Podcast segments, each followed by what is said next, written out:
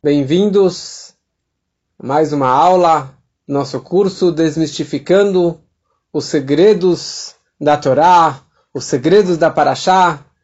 E essa semana falaremos sobre as duas porções dessa Paraxá, dessa semana, que é a porção de Matot e Masei. Que na verdade, no final da segunda porção, na porção de Masei, nós concluímos o quarto livro da Torá, o livro de Bamidbar. Então vamos pegar um pouquinho de cada uma dessas duas parashiot, porque são duas parashiot longas, com muito conteúdo, com muitas histórias.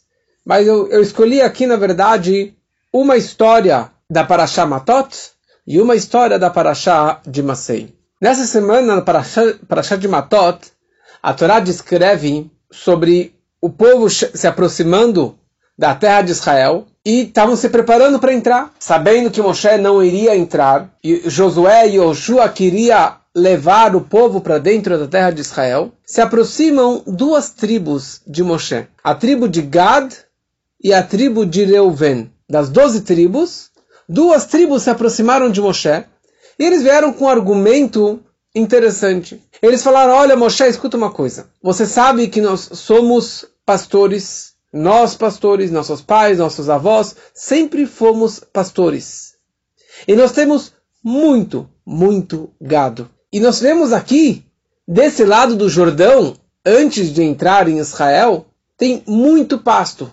Muitos campos abertos para os nossos carneirinhos para ficarem pastando, comendo. Então, olha, Moshe, será que seria possível que o povo entrasse em Israel e nós vamos ficar por aqui? Nós preferimos ficarmos aqui desse lado do Jordão e o povo vai entrar em Israel. Na hora que Moshe escutou isso, ele naquela hora acendeu uma luz e ele começou a ficar nervoso e ele falou: Como assim? Vocês têm, vocês têm a chutzpah, vocês têm a ousadia de pedir algo como isso? Foi exatamente isso que os seus pais fizeram 40 anos atrás. 40 anos atrás, os espiões fizeram exatamente isso, falou Moshe que, que os espiões fizeram, como já explicamos semanas atrás, os Meraglim? Eles falaram: Nós não queremos entrar em Israel, é melhor ficar aqui no deserto, não tem por que entrar em Israel, vamos ficar por aqui. O que aconteceu? Eles morreram de uma forma diferente e o povo inteiro foi castigado que todos os judeus acima de ou todos os homens acima de 20 anos iriam morrer no deserto e ninguém iria entrar em Israel. É isso que vocês querem? É isso que vocês estão pedindo aqui? Vocês não se tocaram? Vocês estão 40 anos perambulando pelo deserto por causa da reclamação dos espiões? E vocês agora, de novo, vocês estão prestes a entrar em Israel? Não, sabe o que? Eu quero ficar aqui no deserto, descansando. É, é, tenho muito gado, muito rebanho. E aliás, todo o povo vai para a guerra, porque teremos aqui sete anos de guerra. É, na prática, foi isso que aconteceu, sete anos de guerra. E vocês vão ficar aqui de boa? Vocês vão ficar aqui descansando? Como assim? Não estou entendendo. Como que vocês têm essa a coragem de pedir algo como isso? E eles abaixaram a cabeça e falaram, Moshe, desculpa, eu acho que você entendeu errado. Eu acho que você não entendeu qual era a nossa intenção. E Deus nos livre que nós queríamos ser que nem os espiões. Nós queremos ficar aqui porque temos rebanho, sim, mas não pense que nós não vamos à guerra. Aliás, nós, nós iremos à guerra. E nós iremos ser os halutzim, os pioneiros. Nós estaremos no fronte da guerra. Seremos o primeiro a atacar todos os povos e os reis que moram em Canaã. E depois que acabar toda a guerra, todas as guerras, e a conquista, e a divisão dos lotes de terra, só aí então voltaremos para esse lado do Jordão e aqui ficaremos morando. Enquanto isso, nossas mulheres, o gado, o rebanho, as crianças vão ficar aqui desse lado e nós, os homens, iremos para frente. Moshe fala, olha, assim, não, tô, não tá cheirando bem a sua proposta. Eu já estou cansado de tanta reclamação do povo e de tanta e de tanto castigo que Deus dá, porque vocês realmente são nuca dura. Mas, olha, eu vou, vou perguntar para Deus. Moshe Rabbeinu foi com muito medo e questionou a Deus: o que, que eu falo para essas duas tribos, Gad e Reuven, que querem permanecer aqui deste lado do Jordão? E Deus falou: não tem problema. Eles podem ficar lá. Contanto que eles vão para a guerra, depois eles voltam e continuam vivendo deste lado do Jordão.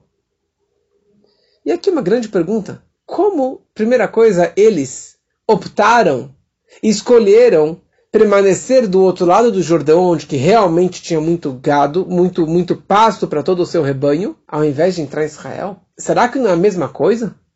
Será que não é a mesma reclamação que os espiões fizeram? Os espiões preferiam ficar no deserto ao invés de entrar em Israel, porque ali eles podiam estudar Torá, podiam fazer essa que era uma das ideias. Já explicamos a fundo qual foi o pecado dos espiões. Mas a princípio, o pecado dos de Gad e Reuven é o mesmo, o argumento deles é o mesmo. E o pior de tudo, Moshe Rabbeinu ainda concordou que eles permanecessem desse lado do Jordão? Deus concordou que eles permanecessem desse lado do Jordão? Como assim? Só relembrando, qual foi o pecado dos espiões? Os espiões, eles foram e falaram mal de Israel e que era perigoso entrar em Israel. Vamos ficar aqui no deserto. Qual foi o erro deles? Os Meraglim, eles vieram alguns meses após a outorga da Torá no Monte Sinai. E como já foi explicado, o propósito da Torá no Monte Sinai foi dirá betartonim, para trazer Deus para a terra, trazer a espiritualidade dentro do mundo, dentro da terra, e não ficar só estudando Torá fora do mundo. Essa era a vida dos patriarcas.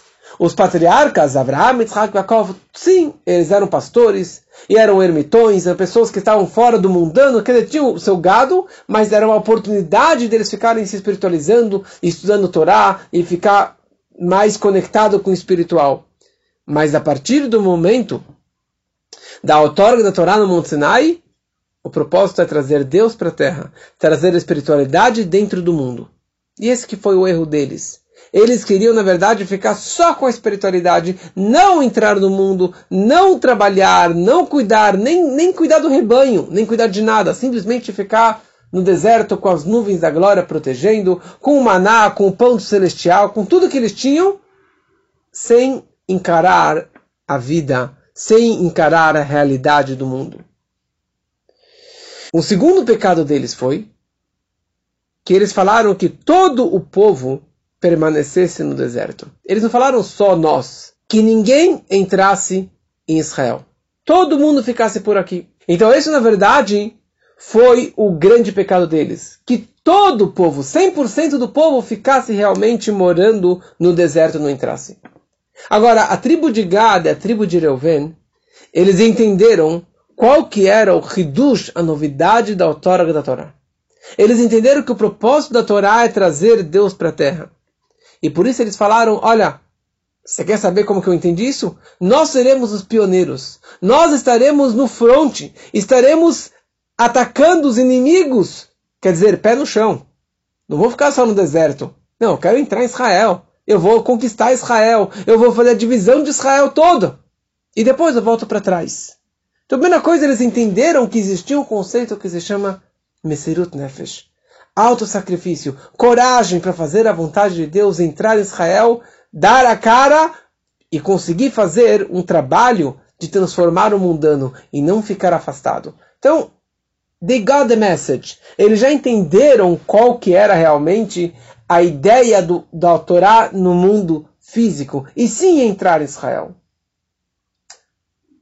Então, por que, que vocês querem ficar do outro lado do Jordão? Porque Gad e Reuven, eles eram duas tribos, Yoshvei Ohel. Eram duas tribos que estudavam Torá 24 horas por dia. Isso é chamado Yoshvei Ohel. Pessoas que ficam na tenda da Torá. E na verdade, nosso povo sempre teve essas duas divisões. Na verdade, esses, esses dois grupos. A grande maioria do povo sempre foi pessoas de trabalho, pessoas de trabalho braçal, pessoas da rua, quer dizer, judeus, ortodoxos, cumprem a Torá e as mitzvot, Estudam também Torá, mas o forte deles é a prática. O forte dele é a rua, o negócio, o trabalho, o dia a dia.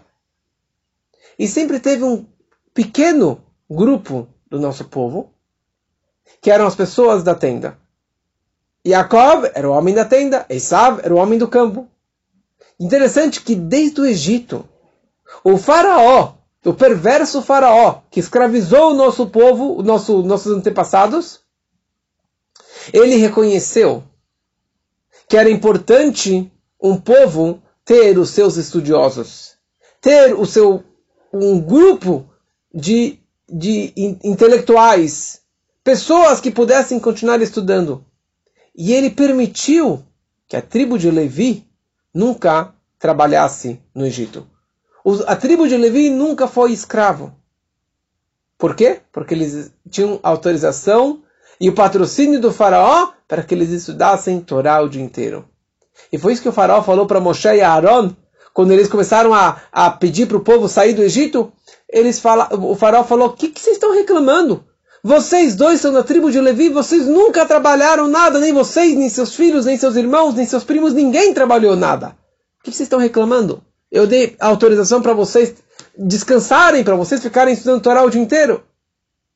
Então, nosso povo sempre teve os homens da tenda. Hoje em dia também.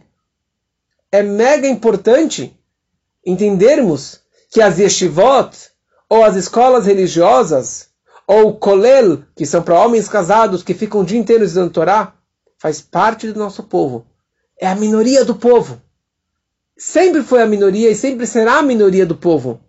Mas eles têm um papel muito importante. Por quê? Porque eles representam o restante do povo.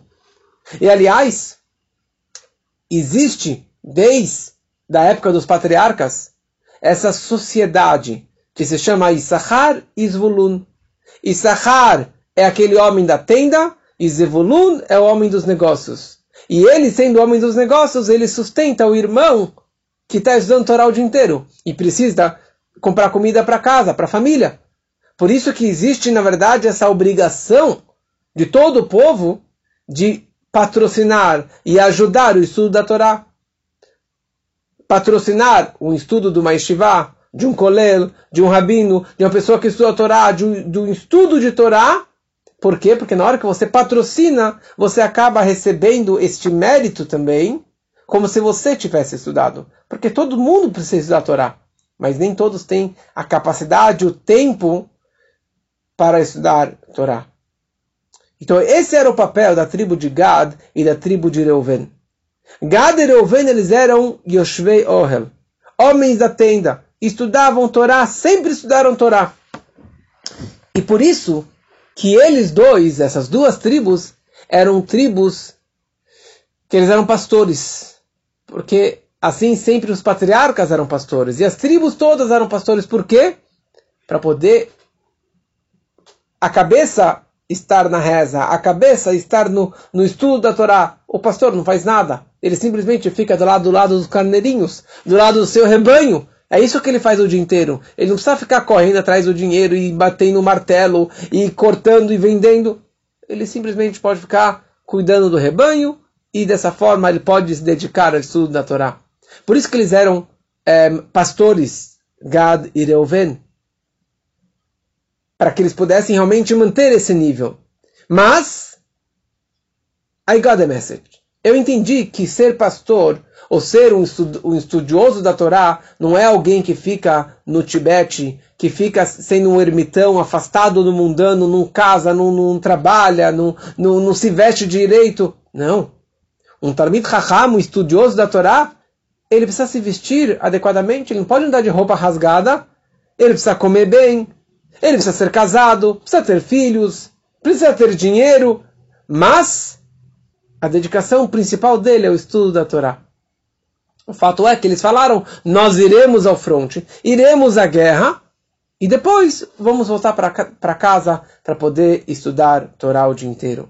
E por isso que Moshe concordou, e Deus concordou, que eles ficassem do outro lado do Jordão, porque ali era um lugar afastado de guerras, afastado de tumulto, era um lugar com muito gado, com muito, com muito pasto, para eles poderem continuar mantendo o estudo da Torá. Mas, de uma forma bem delicada, eles erraram. Eles tiveram uma falha. Qual foi a falha? Que eles falaram, vamos ficar do outro lado do Jordão. E um líder, ou um estudioso da Torá, ele não tem que ficar nas montanhas. Ele não tem que ficar no Tibete. Ele não tem que ficar realmente desconectado do povo. Um líder, ele pode estudar a Torá o dia inteiro, mas ele, tá, ele tem que estar no centro, ele tem que estar na cidade, misturado com o povo, sendo a cabeça do povo, o líder do povo, e não realmente se afastar do mundano. Por isso que foi algum, por isso que teve algum pecadinho que eles acabaram, na verdade, é, transgredindo, e por isso quando que os povos foram exilados, quando foi a destruição do primeiro templo, a primeira tribo que acabou sendo exilada foi a tribo de Gad Reuven. É interessante que Moshe Rabbeinu ele falou, sabe o que? Então, tá bom, eu dou para vocês do outro lado do Jordão, para a tribo de Gad e para a tribo de Reuven. E Moshe, por conta própria, ele acabou acrescentando esse presente para outra meia tribo. Vachatzi Shevet Menashe. Ele acabou acrescentando e dando de presente esse outro lado do Jordão para metade da tribo de Menashe. Menashe era filho de Yosef, nós sabemos que Yosef tinha Menashe e Efraim, e acabou virando 13 tribos. Yosef se dividiu para Menashe e Efraim, então Moshe, por conta própria, virou Menashe, vem aqui. Olha, tô de presente. O outro lado do Jordão é de presente para vocês. Estranho. Quem que pediu tudo isso foi, foi Gad e Reuven. E não foi a tribo de Menashe. Por que realmente Moshe foi lá e ofereceu para outra meia tribo para que permanecesse do outro lado do Jordão? Por que isso? Tem muitas explicações sobre isso. Mas tem uma questão muito interessante sobre Moshe Rabbeinu. Moshe, já falamos muito sobre ele, da importância de Moshe, nosso primeiro e maior líder. Mas Moshe, tudo que o povo recebeu, tudo que aconteceu de importante no nosso povo, passou por intermédio de Moshe Rabbeinu. A Torá, o nosso objeto mais valioso, mais sagrado, veio de Moshe Rabbeinu. E mesmo a Torá que será revelada por, Moshe, por Mashiach veio já de Moshe Rabbeinu, pela força de Moshe Rabbeinu no Monte Sinai. A redenção, a saída do Egito, foi Moshe. E na verdade foi a porta e a abertura para todas as outras redenções. Mesmo Mashiach, na verdade, ele é uma reencarnação de Moshe. Moshe é o primeiro redentor e ele será o último redentor. Israel veio graças a Moshe. Por isso que mesmo que Moshe não entrou em Israel, mas o que, que Moshe ele fez? Ele ficou ele observou, ele enxergou toda a terra de Israel, como veremos na Parashah Vait Hanan daqui a algumas semanas, que Moshe ele implorou para Deus para entrar, mas na prática ele acabou avistando toda a terra de Israel e dessa forma e dessa forma ele deu esse presente para o povo de Israel. Ou seja, tudo que é importante passou pelas mãos de Moshe Rabbeinu. Por essa razão, Moshe deu para Menashe o outro lado do Jordão. Que, que tem de especial do outro lado do Jordão? Do outro lado do Jordão será, na verdade, Israel expandido.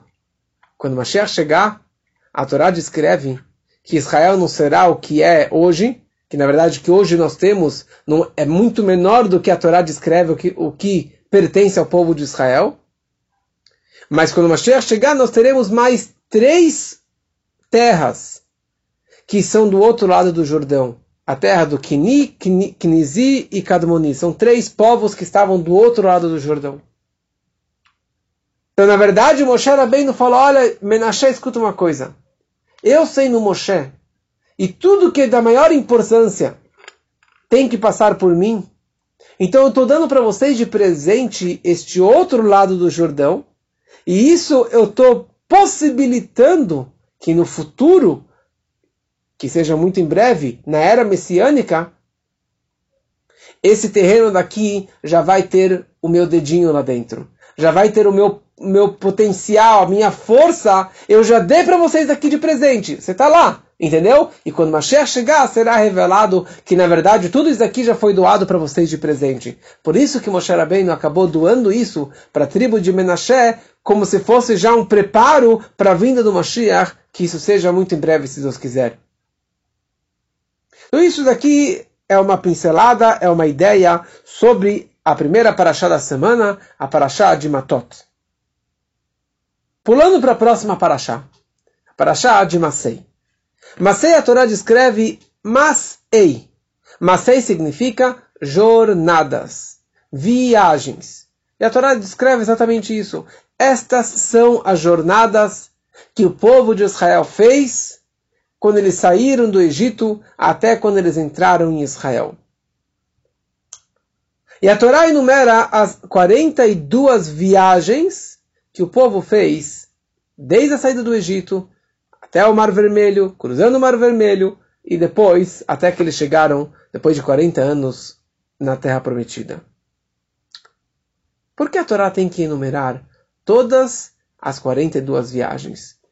Só você abrir você vai sozinho chegar a essa conclusão. Foram 42 viagens e eu sei exatamente quais elas são. O Medrash Tanhuma, do Rabbi Tanhuma, ele fala a seguinte explicação. E o Rashi, o primeiro Rashi da Parashá, ele traz é, uma parte desse Medrash. Ele fala o seguinte, com uma analogia. Tinha um rei que o seu filho ficou doente. Então ele levou o seu filho para um lugar distante para fazer um tratamento de saúde para curar o seu filho. No caminho de volta, o pai começou a citar todas as etapas de sua viagem. E ele virou para o filho e falou: Olha, tá vendo esse lugar? Aqui nós dormimos. Tá vendo esse outro acampamento? Aqui nós sentimos frio. E talvez esse terceiro acampamento, aqui você ficou com dor de cabeça.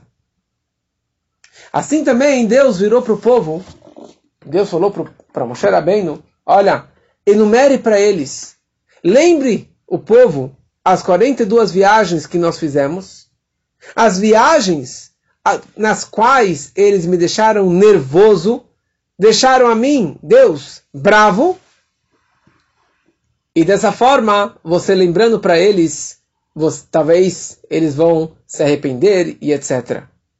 Ou seja, Deus ele estava pedindo para Moshe contar para o povo as 42 viagens, porque tinha um propósito especial. Por isso a Torá descreve Eilemasei. Estas são as viagens do povo de Israel. Explica o Baal Shem Tov, o fundador da Hassedut. E assim também o Alter Rebbe, o primeiro Rebbe de Chabad, ele explica mais a fundo que aqui a Torá não quer simplesmente trazer um conto de fadas, história para boi dormir. O que, que me interessa hoje, 3.300 anos depois, saber quais foram as 42 viagens que o povo fez na saída do Egito? O que, que me interessa tudo isso? E nós sabemos que a Torá é chamado de Hora'ah, ensinamento, lição. Tudo que consta na Torá é uma lição para a nossa vida. Então explica o Baal Tov que essa jornada representa a jornada da nossa alma. A nossa alma, ela se encontra lá em cima. A nossa alma, ela veio das alturas, ela veio do paraíso, ela veio debaixo do trono celestial. E Deus ela envia essa alma para esse mundo para viver 120 anos, para fazer suas missões judaicas, fazer o bem, ajudar o próximo, cumprir o seu propósito de vida. E no final dessa jornada, a alma volta para cima. Mas a grande pergunta é, como que uma música que meu pai me ensinou uns 25 anos atrás, eu me lembro que ele pegou uma fita cassete emprestado de um rabino e colocou no carro, era um Uno Fit. E a música era a seguinte: Mipneima, Mipneima, Yarda Neshama Lemata, Irida Azul Tzarechaliata. Mipneima. Por quê? Porque a Neshama, a alma, desceu para esse corpo. Por que a alma desceu para este mundo? Yerida Zu, Letzorech Aliyah, Ad Shekol Kedai. Essa descida é Letzorech Aliyah. Essa descida é para uma subida. O propósito não é a descida, mas o propósito é a subida que vai vir depois. Hoje estava com um casal que gostam de skate e eles praticavam muito skate, iam lá naquelas nas rampas, no loop do, do, do skate. Quando que o, o skatista desce a rampa, o propósito não é descer a rampa. Bom, se ele desce a Avenida Rebouças com skate, o propósito é descer realmente a avenida inteira. Mas se ele desce a rampa do skate, o propósito não é descer. O propósito é ele subir mais alto. E depois quando ele sobe, ele sobe mais alto. Ele desce para subir mais. Ele desce para subir mais. Esse que é o propósito. A alma mipneima yarda neshama lemata. Porque a alma desceu de um lugar tão sagrado. Do pico, do lugar mais elevado espiritualmente. Debaixo do trono celestial. Para vir para este mundo escuro, problemático, dificuldades, testes, doenças, mortes, pobreza, escuridão. E não existe uma vida sem dificuldades. Para quê? Para que tudo isso? Então, por um lado, podemos dizer que o propósito é para transformar o mundano, para transformar o mundo, para refinar o corpo, para quebrar as impurezas. Tá certo? Sim, para fazer um dirá betartonim, uma morada para Deus aqui neste mundo tão baixo. Mas é explicado na Hassedut que na verdade o propósito não é só esse. Isso é bom pelo mundo, mas por que a alma teve que descer? Porque a alma teve que vir de um nível tão elevado e descer nesse mundo tão dificu tão tão tão baixo. Para quê? Irida azul Essa descida é para uma subida depois mas uma subida muito acima da onde que ele veio. Mas isso depende de você, depende de mim, depende de cada um e um.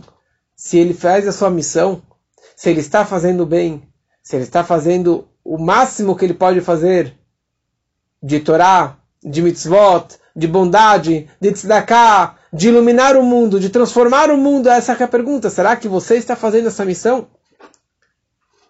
Para a Torá, essas são as 42 viagens. As 42 viagens que o povo fez no deserto. E Deus ele fala, olha, pode enumerar todas as viagens que eles me deixaram nervosos. Sim. Todas as viagens deixaram Deus nervoso? Não, foram algumas vezes que reclamaram da comida, da bebida, da carne, e que faltou comida, que faltou bebida, uma vez, duas vezes. O bezerro de ouro, mas não foram todas as viagens que eles foram contra Deus. Não foram todas as viagens que eles, que eles quebraram pau? Então por que Deus fala no Medrash? Todas as viagens me deixaram nervoso.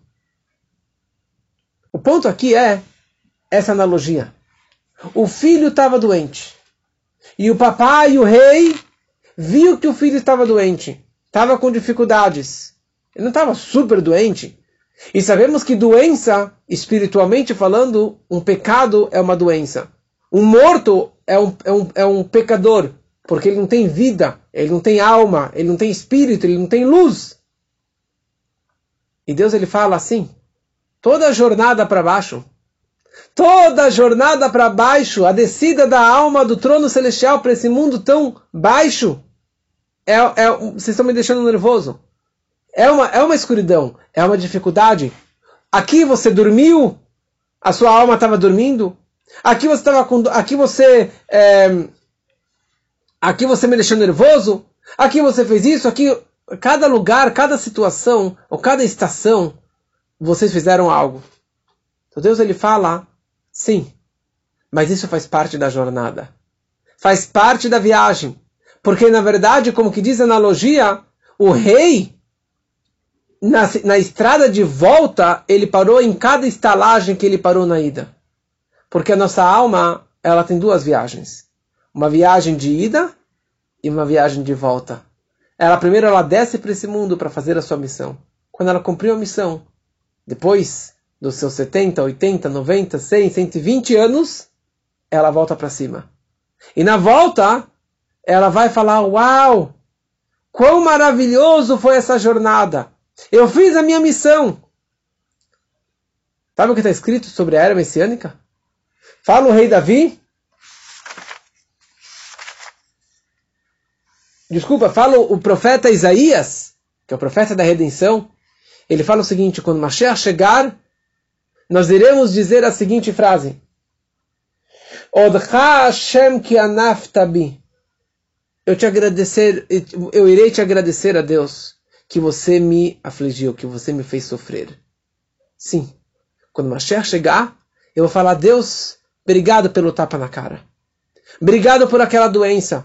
Obrigado pela aquela dificuldade que eu passei, por aquela morte, por aquele problema, pela escuridão, pelo, pelo teste que eu passei na minha vida. Muito obrigado, Deus. Só então, quando Mashiach chegar, ou seja, no caminho de volta, quando a alma está subindo e ela começa a passar o vídeo da sua vida, ela fala: Como que eu fui bobo de ficar chorando porque faltou dinheiro? Como fui bobo de falar mal de Deus porque tinha uma dificuldade, porque tinha uma doença, porque eu tive um teste? Tudo era para o bem. Tudo fazia parte da jornada. O skate desce para subir mais alto. Nós pedimos para Deus não nos colocarmos, não nos colocarmos em, em, em, em testes, em dificuldades, em doenças. Sim, eu peço para Deus. Mas se aparecer, obrigado, Deus. Sim, porque isso é um, é um tapa de amor, é um tapa de um pai que quer educar o filho, que quer o melhor pelo filho. Então, sim, toda dificuldade que nós passamos nessa vida, toda dificuldade que nós passamos neste mundo, faz parte da jornada da subida. E não tem nenhuma descida. E por isso que a Paraxá é chamado de Masei e não Machanot. Porque é interessante. Por que a gente enumera aqui as viagens e não os acampamentos?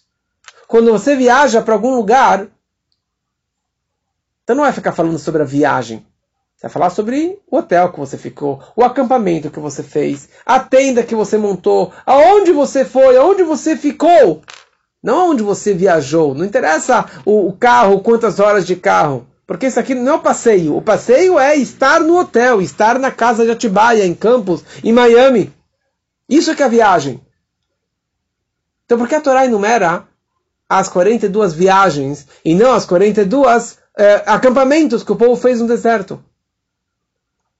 Porque viagem significa eu estou saindo daqui para ir para um lugar mais alto. Eu estou indo para frente. Eu estou indo para cima. Eu estou saindo de um lugar, pulando, saltando, me distanciando do primeiro passo, do primeiro acampamento, para ir para um outro acampamento, para ir para uma outra viagem, mais para frente, mais distante. Eu preciso sair de um lugar para ir para outro. Isso que é uma viagem. Acampamento, você está sentado, você está deitado, você está acomodado e você não está subindo, você não está avançando na vida. Nós não estamos aqui para acampar. Nós estamos aqui de viagem. Este mundo é um corredor. Estamos aqui de passagem. E por isso não precisamos. É, podemos e devemos aproveitar este mundo. Mas precisamos saber que este não é o endereço final. Esse não é o propósito final. Não só que depois de, de uma idade a pessoa acaba falecendo, mas precisamos saber que o propósito da nossa alma não é este mundo. O propósito é chegarmos lá em cima. Então precisamos saber que estamos numa jornada. Estamos numa viagem. Uma viagem de uma rua de duas mãos. Ida e volta. Então estamos aqui descendo e baixando. É interessante que mesmo se a pessoa ela por conta própria ela desce mais abaixo. Ela desce pecando mais Digamos que Deus havia programado que ele descesse até um nível e ele vai lá e capricha e, e, e, e peca mais, e suja mais, e entra mais na lama, nas impurezas do mundo. Será que também essa pessoa está nessa jornada de ascensão, de subida? Fala nossos sábios, sim. Tudo isso está programado. Apesar que o homem, por espontânea vontade, ele pecou, ele se sujou mais, mas ele também está nessa jornada. Então devemos aproveitar esse conceito, que entender que tudo é bom e que tudo é maravilhoso e que tudo que acontece na nossa vida faz parte da subida e que possamos levar essas mensagens para a nossa vida, cada um do seu, da sua forma e dessa forma chegaremos no nosso endereço final, na última jornada, que é cruzar o Jordão, que é entrar em Israel, que será com a vinda do Mashiach, que assim seja muito, muito em breve, se Deus quiser.